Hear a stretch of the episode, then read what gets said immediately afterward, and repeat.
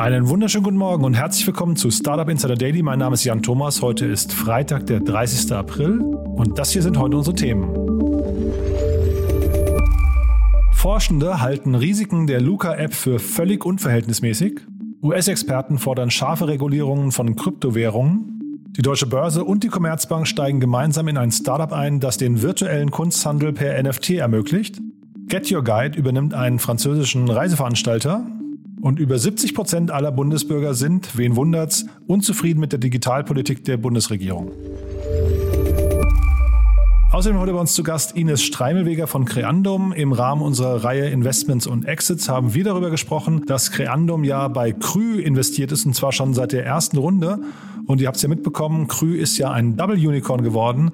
Äh, da gab es ja eine Riesenrunde. Über zwei Milliarden Dollar ist das Unternehmen jetzt wert. Und das habe ich zum Anlass genommen, um mit Ines noch ein bisschen darüber zu sprechen. Das ist natürlich super spannend. Da gibt es ja sehr, sehr viele Facetten, die man irgendwie verstehen möchte. Warum wird ein Unternehmen so groß? Wie funktioniert das eigentlich? Wir hatten ja auch den Daniel Schneider schon hier zu Gast, den Deutschlandchef von Krü. Haben also jetzt quasi dadurch zwei Perspektiven. Einmal die quasi von innen, aus dem Startup heraus, aus dem deutschen Markt. Und dann jetzt heute mit Ines den Investorenblick. Das ist also ein sehr, sehr hörenswertes Gespräch, finde ich. Das Ganze gleich nach den Nachrichten mit Anna Dressel. Und die kommen wie immer nach den Verbraucherhinweisen und die kommen wie immer jetzt.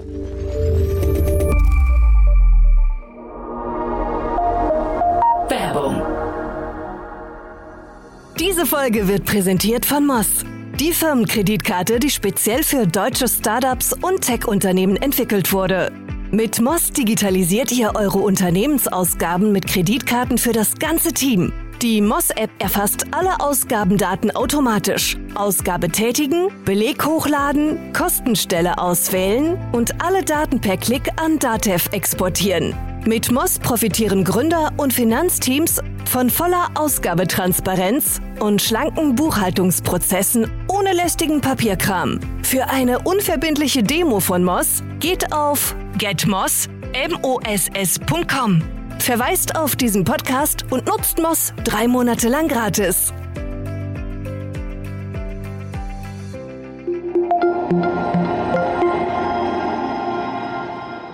Startup Insider Daily. Nachrichten. Gibt einige Landtagswahlen übers Jahr verteilt und dann die große Bundestagswahl im Herbst. Und da entscheiden wir alle gemeinsam, wie es in den 2020er Jahren weitergeht in der Politik. Da gibt es ganz viele verschiedene politisch wichtige Themen. Eins davon ist Digitalisierung. Und es gibt Stimmen, die sagen, da ist auf jeden Fall noch Luft nach oben. Über 70 Prozent aller Bundesbürger unzufrieden mit Digitalpolitik der Bundesregierung. Im soeben vorgestellten digitalpolitischen Wahlbarometer erhält die Bundesregierung schlechte Noten im Bereich Digitalpolitik. Demnach geben rund 71,4 Prozent der Befragten an, in keinem digitalpolitischen Bereich zufrieden mit der Politik der Bundesregierung zu sein. Dabei ist die Unzufriedenheit im Bereich der digitalen Verwaltung, der digitalen Bildung und der digitalen Infrastruktur am größten. Über 76 Prozent bewerten den Digitalstandort Deutschland als nicht wettbewerbsfähig. ECO-Vorstandsvorsitzender Oliver Süme geht dabei von einer besonderen Sensibilität aus. Besonders die hinter uns liegenden von der Corona-Pandemie geprägten zwölf Monate haben den Menschen die großen Lösungspotenziale digitaler Technologien und Dienste für ihren Alltag und die Bewältigung der pandemiebedingten Einschränkungen vor Augen geführt. Die Studie wurde vom Verband der Internetwirtschaft ECO gemeinsam mit dem Meinungsforschungsinstitut Civey und dem Vodafone-Institut publiziert. Wer war wann im Restaurant und könnte sich potenziell bei einem infizierten Gast angesteckt haben? Mit der Luca-App soll das leichter nachverfolgt werden. Die Staatsregierung hat jetzt eine landesweite Lizenz gekauft. Die App soll bald auf möglichst vielen Handys laufen, seit dem Nachmittag auch auf dem der Digitalministerin. Forschende halten Risiken der Luca-App für völlig unverhältnismäßig. Mehr als 70 führende deutsche IT-Sicherheitsforscherinnen und Forscher haben in einer gemeinsamen Stellungnahme die Luca-App kritisiert. Insbesondere die mit dem Luca-System verbundenen Risiken erscheinen völlig unverhältnismäßig, da die App in großem Umfang Bewegungs- und Kontaktdaten zentral erfasse, was ein massives Missbrauchspotenzial und das Risiko von gravierenden Datenleaks berge. Sie fordern die Politik und Verwaltung auf, sich auf dezentrale Lösungen wie die Corona-Warn-App zu besinnen. Zwar befürworteten sie digitale Werkzeuge zur Nachverfolgung von Kontaktpersonen von Corona-Infizierten grundsätzlich, aber es gelte vier Grundprinzipien zur Entwicklung solcher Werkzeuge einzuhalten. Zweckbindung, Transparenz, Freiwilligkeit und Risikoabwägung. Das bereits in vielen Bundesländern eingesetzte Luca-System erfüllt keine dieser Prinzipien. Zu den Unterzeichnern zählen führende Kryptologinnen und IT-Sicherheitsforscher der wichtigsten deutschen Institutionen in diesem Bereich. You know, we want to create a version of Get Your Guide that works like a Spotify playlist. The moment you land in Paris, you just hit play. And then the moment you depart, you hit stop. So the, the goal is really to how do we capture the entire consumer wallet of their entire trip? So we know consumers do more than 15 activities per year, whether it's attraction tickets or experiences. Today, we're only capturing a small minority of that. And so even increasing the share of wallet within that trip and on the next trip, that's where we see the big opportunity. Get Your Guide erwirbt französischen Reiseveranstalter. Wie das Branchenportal Arrival berichtet, hat das Berliner Reisestartup Get Your Guide das französische Unternehmen Guida Tours übernommen, einen mittelgroßen Reiseveranstalter mit Sitz in Versailles. Dabei handelt es sich jedoch nicht um einen Marktplatz, sondern um einen Reiseveranstalter, der eigentlich zu den Kunden sogenannter OTAs wie Get Your Guide gehört.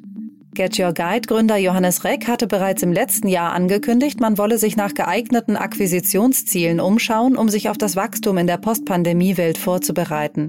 Dazu hatte sich das Unternehmen im vergangenen Oktober eine Wandelanleihe über 114 Millionen Euro gesichert. Im Februar folgte eine sogenannte Revolving Credit Facility RCF in Höhe von 80 Millionen Euro. Auf der Get Your Guide Website firmiert das ehemalige Guider Tours bereits als Get Your Guide France. Vor uns liegt ein langer Weg. Aber auch der beginnt mit dem ersten Schritt. Commerzbank die Bank an ihrer Seite.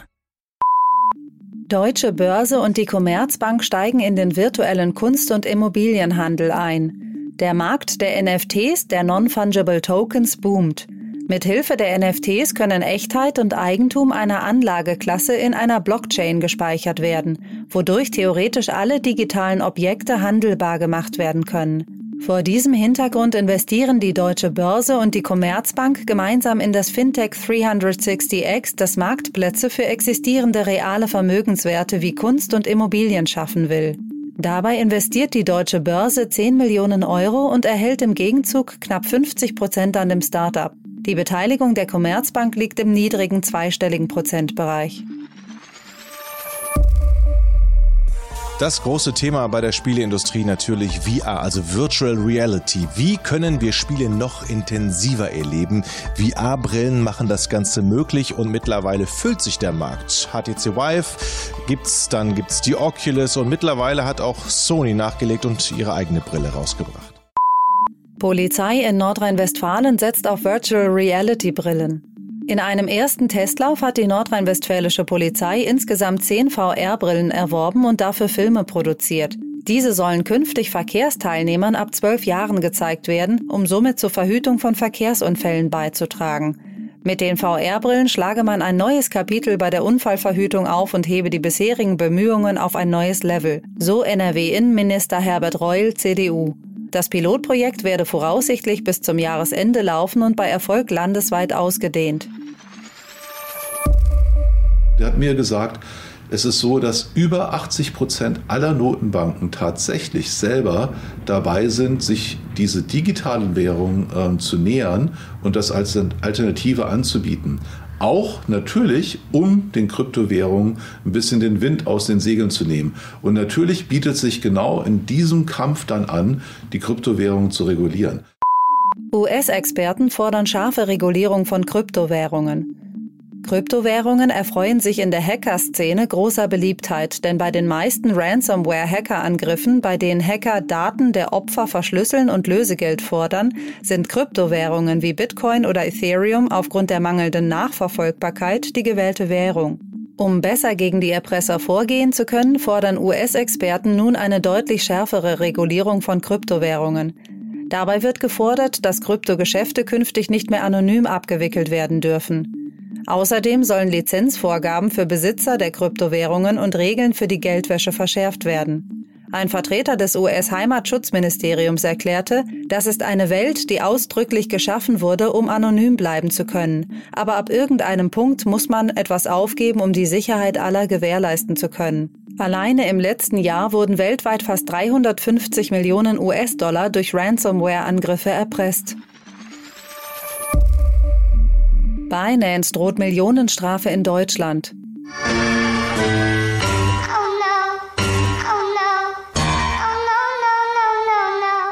Vor wenigen Wochen hat die Kryptobörse Binance eigene Stock-Tokens auf den Markt gebracht. Diese Tokens repräsentieren Aktien des Binance-Konkurrenten Coinbase sowie des Elektroautobauers Tesla. Jetzt hat sich die Finanzdienstleistungsaufsicht BaFin eingeschaltet und kritisiert, dass Binance möglicherweise gegen EU-weit geltende Prospektverordnungen verstoßen haben könne. In Deutschland, so die Finanzaufsicht, dürfen Wertpapiere im Grundsatz, das heißt vorbehaltlich einer Prospektausnahme, nicht ohne die Veröffentlichung eines von der BaFin zuvor gebilligten Prospekts öffentlich angeboten werden. Da die erforderlichen Prospekte auf der Internetseite von Binance nicht zu finden seien, könne gegen die deutsche Dependance von Binance eine Strafe von bis zu 5 Millionen Euro oder 3 Prozent des Jahresumsatzes verhängt werden. Well, it's important because it's the first of three modules, as you said, that are going to be launched that will allow China to establish a, a more substantial and, and longer term space station. It's had two space stations in the past. They were only up there for a few years um, and they were relatively small. This one's going to have uh, three modules. It's going to be much more capable. It'll be comparable in size with the uh, the former Russian Mir space station, uh, and it may well last longer than the International Space Station does. The ISS is coming towards the end of its its life, uh, and the Chinese hope that this one will operate for 10, maybe 15 years. China transportiert Kernmodul für neue Raumstationen ins All. Während sich der Einsatzzeitraum der ISS dem Ende nähert, startet die Volksrepublik China mit dem Bau einer eigenen Weltraumstation. So wurde gestern eine Rakete vom Typ Langer Marsch 5B von der Raumstation vom Raumfahrtbahnhof Fenchang auf der südchinesischen Insel Hainan gestartet. An Bord das 22 Tonnen schwere Modul Tianhe zu Deutsch Himmlische Harmonie, das den Hauptteil der neuen Raumstation bilden soll. Tianhe ist 16,6 Meter lang und hat einen Durchmesser von 4,2 Metern. Es ist das größte Raumschiff, das China bisher gebaut hat. Die Planung für die Raumstation liefen bereits seit drei Jahrzehnten. Die Fertigstellung ist für das Jahr 2022 geplant. Und das waren unsere Startup Insider Daily Nachrichten von Freitag, dem 30. April. Damit zurück zu Jan Thomas. Startup Insider Daily, Investments und Exits. Heute mit Enes Streimelweger von Creandum. Präsentiert von Beiten Burkhardt, euren Partnern von der ersten Beteiligungsrunde bis zum erfolgreichen Exit. Ich freue mich, Ines Streimelweger ist wieder hier. Wir haben ja gerade vor ein paar Tagen erst gesprochen, aber heute wieder in gewohnter Mission. Hallo Ines. Hi Jan. Freut mich wieder hier zu sein. Ja, freut mich auch sehr. Und äh, ja, erstmal herzlichen Glückwunsch. Also Krü, ein Double Unicorn habe ich gelesen. Ich weiß nicht, ob es stimmt, aber äh, so, so zumindest das Gerücht. Ja, in, äh, in Dollar auf jeden Fall. Wir freuen uns sehr. Ja, das, das glaube ich. Also ich weiß nicht, inwieweit du involviert warst in den Deal, aber wir haben äh, gesagt, wir wollen mal so ein bisschen durchgehen, was euch fasziniert hat, wie ihr das überhaupt entdeckt habt. Ihr seid da schon, glaube ich, von Anfang an dabei, ne? Genau. Also Krü wurde ja 2014 in Stockholm gegründet ist Anfang 15 live gegangen und Creandum hat dann 2016 in der Seed-Runde investiert. Das war gemeinsam mit Index und Project A. Bei uns im Team hat Frederick den Deal geleitet. Äh, der, der hat sich den Space damals sehr genau angesehen. Grün waren ja, soweit ich weiß, nicht die ersten im Markt. Aber äh, da, da gab es ein paar Elemente, die, die ihm sehr gut gefallen haben. Ja, fände ich total spannend. Äh, du kannst aber vielleicht einmal noch, äh, also die Faszination damals, weil ich mu muss ganz ehrlich sagen, Index Ventures, Project A und Grandum, ich möchte jetzt gar nicht über Sparkling und wer, wer da die meiste Strahlkraft hat, aber das sind ja schon alles so Leuchtturminvestoren, ne? Ja, da hat Johannes, äh, der, der Founder, auf jeden Fall ein gutes Konsortium zusammengetrommelt. Ich glaube, dass er als Person auch eine unglaubliche Strahlkraft hat, gemeinsam mit dem Gründerteam. Äh, ich muss gestehen, das war vor meiner Creandum-Zeit, deshalb kann ich dir da keine, keine Details ver, äh, verraten. Außer dass äh, auch Sabine, die war damals Investment Managerin, nach dem Deal auch so überzeugt war, dass sie Kranum direkt verlassen hat, um dort einzusteigen und heute Chief Strategy Officer ist. Okay, das spricht natürlich auch, wenn jemand Insights hat, das spricht für sich, wenn er dann äh, die, die Fronten wechselt. Oder zumindest, naja, Fronten wechselt ist ja gar nicht, aber äh, zumindest den, den, den Arbeitgeber wechselt. Erzähl doch mal, was Sie machen, weil für die Hörer, die es nicht, nicht kennen, wir hatten zwar den Daniel Schneider vor kurzem schon hier zu Gast, aber da haben wir natürlich mehr so, ja, ich würde sagen, über den deutschen Blick da drauf gesprochen. Äh, vielleicht kannst du mal die Investorenperspektive noch, noch öffnen. Ja, sehr gerne. Also ist ein digitaler oder Telehealth-Anbieter. Das heißt, äh, Patienten oder User können online Arzttermine ausmachen und diese dann per Videotelefonie wahrnehmen und können auch ihre Rezepte digital erhalten. Krü hat einen relativ großen Footprint in den Nordics, das heißt vor allem Schweden und Norwegen, ist aber seit letztem Jahr auch in Deutschland live und auch in UK und Frankreich, dort aber unter dem Namen Livet. Das Unternehmen hat mittlerweile über 600 Angestellte, mehr als 6000 Ärzte an Bord und hat mittlerweile über drei Millionen Arzttermine über die Plattform ermöglicht. Das sind, finde ich, schon ganz schön beachtliche Zahlen. Und vielleicht auch interessant zu wissen, dass Krü in den Nordics schon einen Schritt weiter gegangen ist. Man kann natürlich viel online und digital, ich sag mal, behandeln oder zumindest diagnostizieren. Sie haben aber dort auch die ersten physischen Kliniken zum Teil gekauft, zum Teil selber gebaut. Da, da wird bestimmt auch die aktuelle Funding-Runde helfen, das noch weiter auszubauen. Darf ich mal, darf ich mal fragen, euer Blick, also der, der Creandum-Blick auf den, auf den gesamten Medizinmarkt? Also, weil ihr geht ja, wenn ich vermutlich, wie die meisten Investoren, geht ihr wahrscheinlich mit einer These raus und, und schaut dann, wer passt zu dieser These, beziehungsweise wahrscheinlich fallen dann eine ganze Menge Startups auch durchs Raster, weil sie eben diese These nicht, dieser These nicht genau folgen. Wie seht ihr denn den, Medizinmarkt der Zukunft? Ja, das ist eine sehr gute philosophische Frage. Ich glaube, man hat, man hat oft seine Thesen, aber auch nicht immer. Also manchmal überzeugt dann auch das, das Team von einem Thema.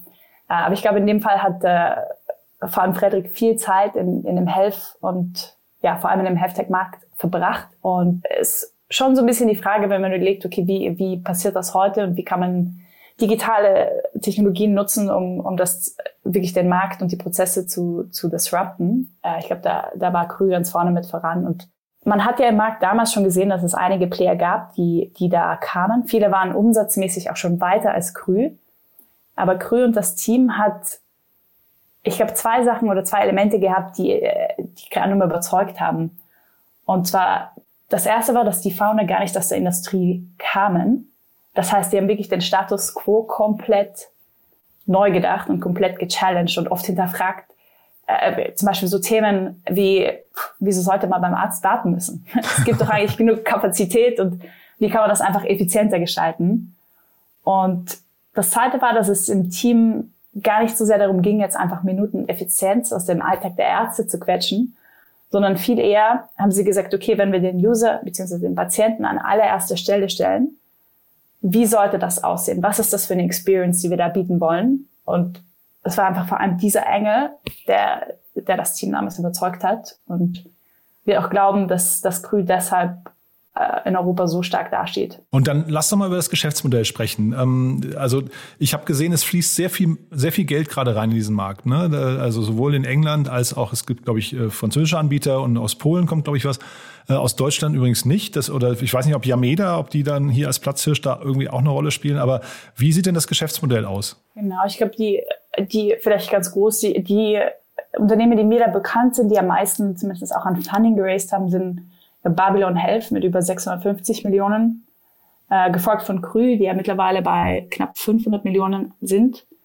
Äh, und dann gefolgt von Alain aus Frankreich, Dr. Lip auch aus Frankreich und Doc Planner. Und Babylon Health ist UK, ne? Genau. Genau. Und, und Yameda habe ich gerade gefragt, äh, weißt du, ob die, weil das wäre ja naheliegend gewesen, das ist ja quasi eine Arzt, Terminbuchungs-App, wenn ich so, wenn ich es richtig weiß. Wäre ja naheliegend gewesen, dass die irgendwie auch in diesen Markt reingehen. Die, die haben ja zumindest die Zugänge, ne?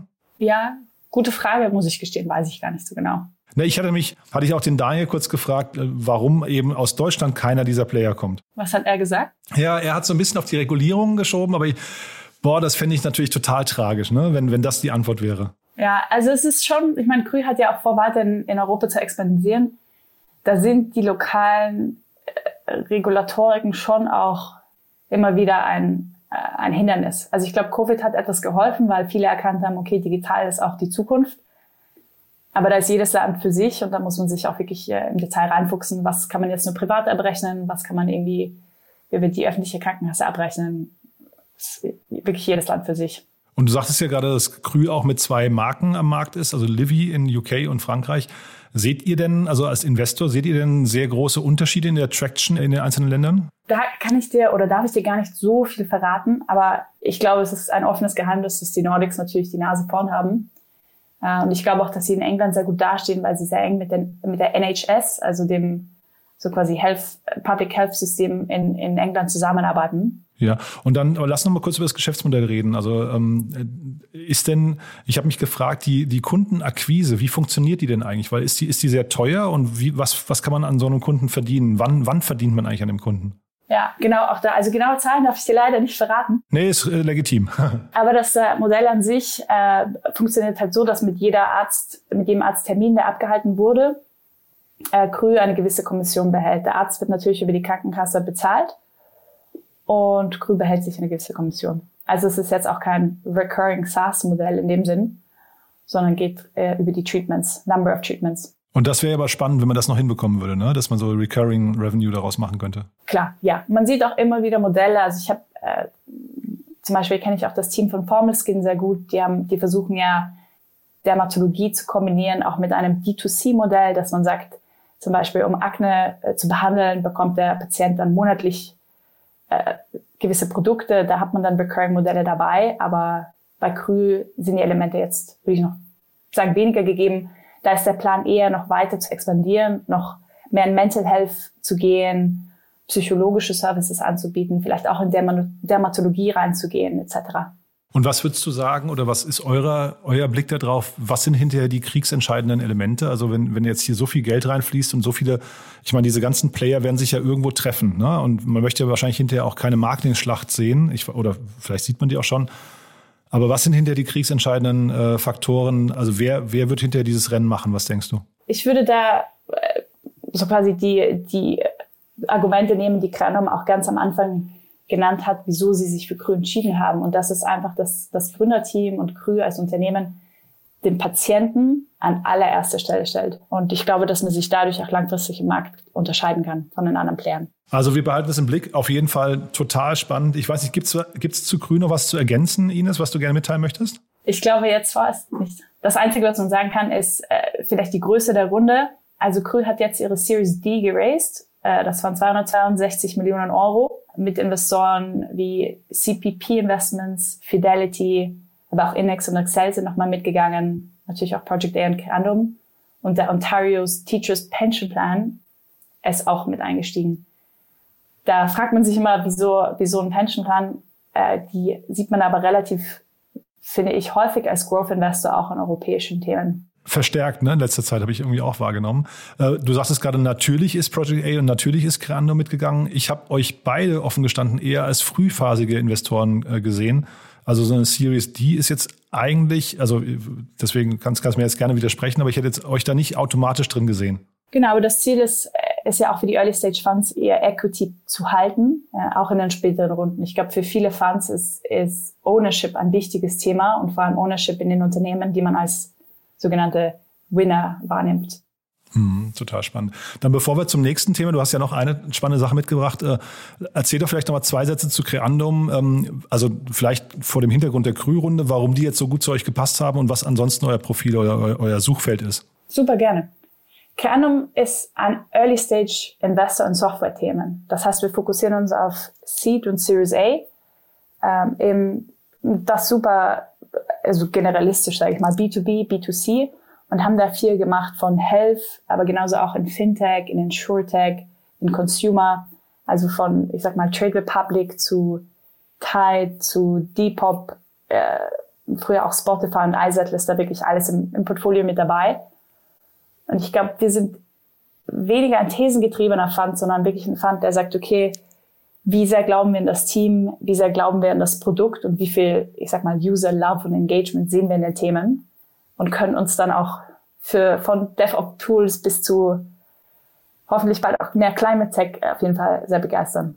Cool. Jetzt hast du Payment nicht genannt, aber das wäre das nächste Thema, was jetzt kommt. Äh, du hast noch ein super spannendes Thema mitgebracht, das ich offen gestanden noch nicht, habe ich dir im Vorfeld schon gesagt, noch nicht ganz verstanden habe, aber ich bin mal gespannt, was ich jetzt lernen darf. Genau. Für mich ist Payment auf jeden Fall Teil von Fintech Mhm. Und da, da, da tut sich ja einiges. Und äh, Jan, du hast ja vorher das Thema These angesprochen. Mhm. Das ist für mich ein Bereich, wo viele VCs eine klare Investment-These haben. Die sagen, Payment ist ein spannender Bereich, da kann man noch viel machen. Lass uns mal Unternehmen backen, auch wenn die vielleicht noch nicht live sind.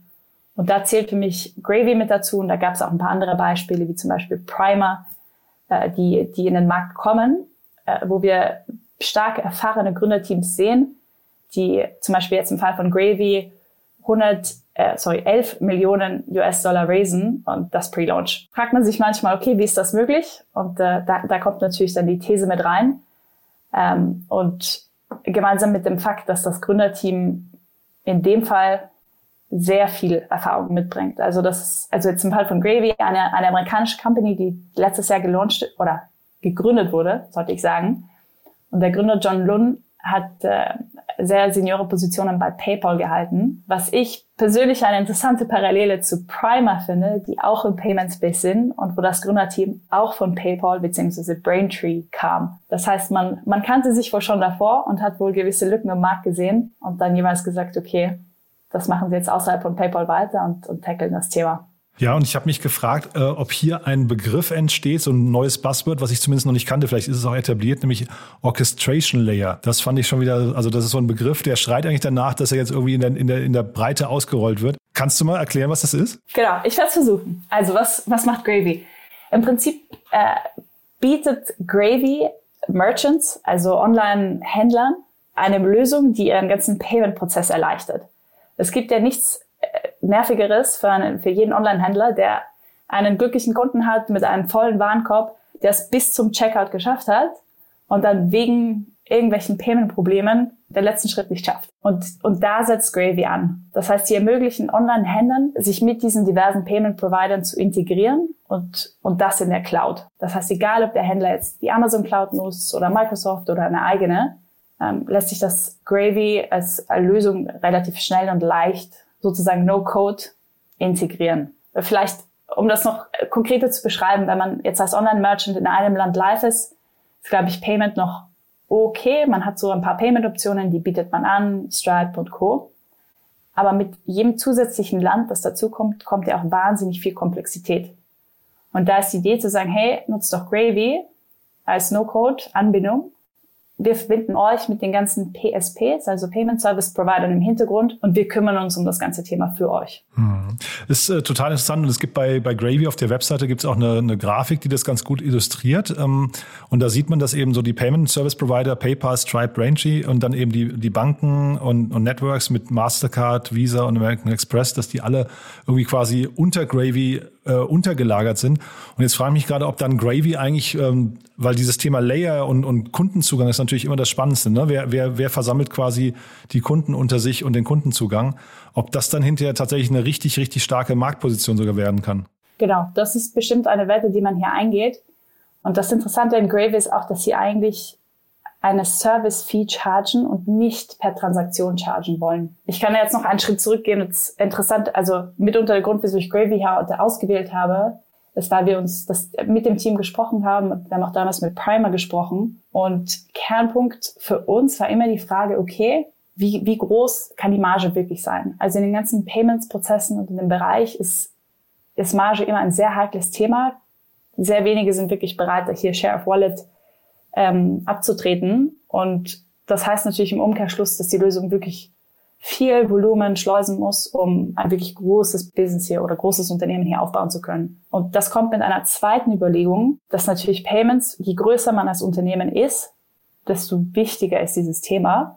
Das führt natürlich auch dazu, dass viele der großen Player, also ein Zalando, ein Delivery Hero, ein, ein HelloFresh, immer vor der Entscheidung stehen, okay, buy versus build sollten wir das selber für uns bauen oder können wir das extern dazu holen? Und da ist dann die Frage, okay, wie groß ist der Markt? Wer ist da die Zielgruppe? Wie groß sind diese Merchants, die, die Gravy tatsächlich angehen kann, die sich für Gravy entscheiden würden? Und ich höre raus, ihr habt euch dagegen entschieden.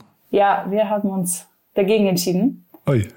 Es äh, wird sich zeigen, wie, wie sich die Unternehmen entwickeln. Klar, im Nachhinein kann man immer sagen, hm, hätte man mitmachen sollen mit dem Fund oder nicht. Äh, dadurch, dass die Unternehmen jetzt erst alle live gehen, Follow und Funding raisen ist immer eine Sache. Ob dann am Ende tatsächlich ein gesundes und erfolgreiches Unternehmen dabei rauskommt, das steht noch in den Sternen. Ja, na, ich finde das ja, äh, ich bin ja kein Investor, aber ich finde das ja von außen betrachtet immer sehr spannend, wenn man halt irgendwie als ähm, VC, ich weiß nicht, mehrere hundert oder mehrere tausend Startups im Jahr sich anschaut und weiß aber eigentlich, man investiert pro Jahr, ich weiß nicht, wie das bei euch ist, so in zehn oder zwanzig irgendwas in der Größenordnung, ne? Genau. Ja, das heißt, man muss halt schon sehr hart selektieren. Dann, wenn man dann ein halbes Jahr später sieht, boah, jetzt hat sich so ein Team aber richtig cool entwickelt, weil also wahrscheinlich uns alle eint ja die Begeisterung für tolle Themen, für tolle Teams und für, für tolle Geschäftsideen. Da kann man sich auch schon mal ärgern wahrscheinlich im Nachgang. Also nicht, dass das jetzt hier der Fall sein muss, aber ich äh, finde diese Entscheidungskriterien, das ist ganz schön hart, glaube ich manchmal, ne? Ja, es ist manchmal wirklich schwierig.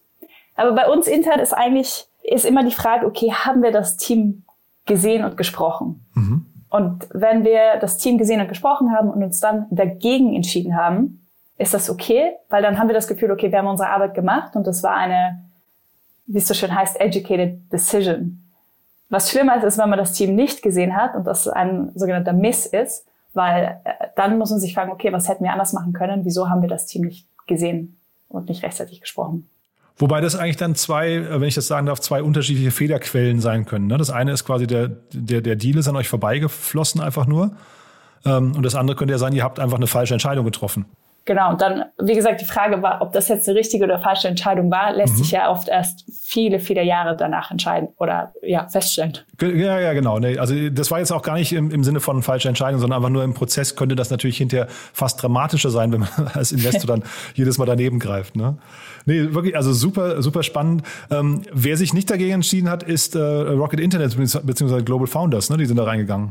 Genau, GFC ist mit dabei, genauso auch mit Firestarter, Activate Capital und Ninka Partners, die im Lead waren. Da sitzen ja auch viele Partner, die Ex-Visa oder die dem Ex-Visa-Team angehört haben. Und so Stand heute, was würdest du jetzt denken, wie groß kann das werden? das, äh, das ist eine sehr gute Frage. Also wenn sie, wenn sie groß werden, dann werden sie, glaube ich, sehr, sehr groß. Und dann sieht man natürlich heute auch mit Adyen, Stripe, auch PayPal, etc., wo die Reise hingehen kann. Mhm. Es gab natürlich auch viele, die es versucht haben und dann am Weg irgendwo anders abgebogen sind. Also wir sprechen in ein paar Jahren nochmal, dann schauen wir, wo sie stehen. ja, ihr wahrscheinlich dann intern auch, ne? je nachdem. Äh, aber, aber sehr, sehr cool. Also es ist ein spannendes Thema. Ich finde so Layer-Sachen immer super. Und wie gesagt, Orchestration Layer ist ein, ist ein Buzzword, das habe ich noch nicht gekannt, ist aber wahrscheinlich eins, das uns in der nächsten Zeit öfters begleiten wird. Bin ich fast sicher. Auf jeden Fall. Cool. Ines, war super spannend wieder. Ähm, haben wir was Wichtiges vergessen? Nö, ich glaube, wir haben das Wichtigste gecovert. Toll. Du, dann feiert noch schön wegen Krü. Also äh, man, man, muss die Feste feiern, wie sie fallen, nicht vergessen. Vielen, vielen Dank und äh, bis in zwei Wochen, nee, bis in vier Wochen. Nächst, äh, in zwei Wochen ist ja wieder dein Kollege Peter hier. Ja, ganz genau. Toll. Super, ich freue mich drauf. Dieser Beitrag wurde präsentiert von Beiten Burkhardt, den Venture Capital Experten. Maßgeschneiderte Beratung von der Gründung bis zum Exit. Startup Insider Daily, der tägliche Nachrichtenpodcast der deutschen Startup-Szene. Ja, das war's für heute. Das war's für diese Woche sogar schon. Und äh, ich hoffe, ihr hattet wieder viel Spaß. Ich hoffe, ihr empfehlt uns weiter. Ich hoffe, ihr bleibt uns treu. Ich hoffe, ihr habt ein ganz, ganz tolles Wochenende. Kommt gut in den 1. Mai. Normalerweise würden wir heute Abend alle tanzen. Aber gut, das heben wir uns fürs nächste Jahr auf und feiern dann einfach doppelt so lang. In diesem Sinne, euch ein tolles Wochenende. Und äh, nachher vielleicht nochmal kurz in eigener Sache der Hinweis. Nachher spreche ich noch mit dem Gründer von Waterdrop. Das ist ein super spannendes Unternehmen aus Österreich, aus Wien, die äh, mit einem Nachhaltigkeitsthema inzwischen 100 Millionen Euro Umsatz machen, nach wenigen Jahren schon. Manche von euch kennen sie vielleicht aus Höhle der Löwen. Ist im Prinzip ein Startup, das sich der Vermeidung von Wassertransporten verschrieben hat, aber zeitgleich eben dafür sorgen möchte, dass Menschen mehr trinken. Also auf der einen Seite Nachhaltigkeit, auf der anderen Seite Gesundheit. Ist ein tolles Thema. Am besten mal reinhören. Kommt nachher gegen 15 Uhr oder eben ansonsten morgen reinhören. In diesem Sinne jetzt wirklich ein schönes Wochenende. Bis dahin, euch alles Gute. Ciao.